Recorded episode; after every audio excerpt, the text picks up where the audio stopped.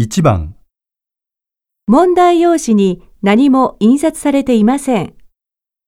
まず話を聞いてください。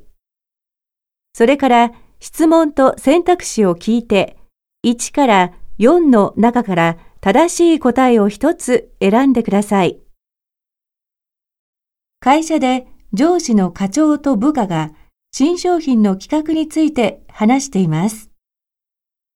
新商品の企画のことで、君たち二人の意見が合わないんだって？はい。僕は販売の対象を地域に限定した方がいいと思うんです。地域といっても、どれくらいの規模で考えているのかな？はい。人口30万人前後の地方都市を考えています。うーん。で、佐藤さんの方は？私は今後も高齢化は進む一方だから、高齢者を対象に開発するべきだと考えます。田中君は地域、佐藤さんは年齢というわけだな。確かに日本はもう4分の1が高齢者の時代だからな。そうです、課長。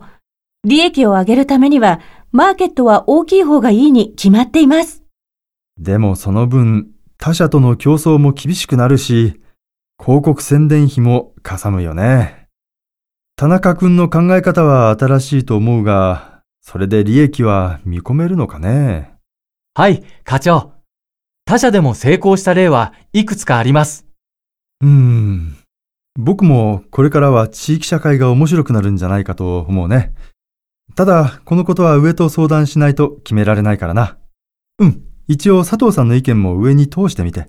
それで社の方針を決めてもらおう。いいね。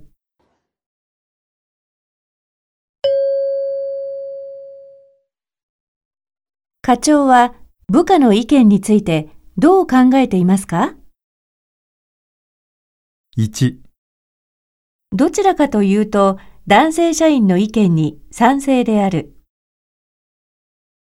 2、どちらかというと女性社員の意見に賛成である。3、どちらの意見にも賛成である。4どちらの意見にも反対である。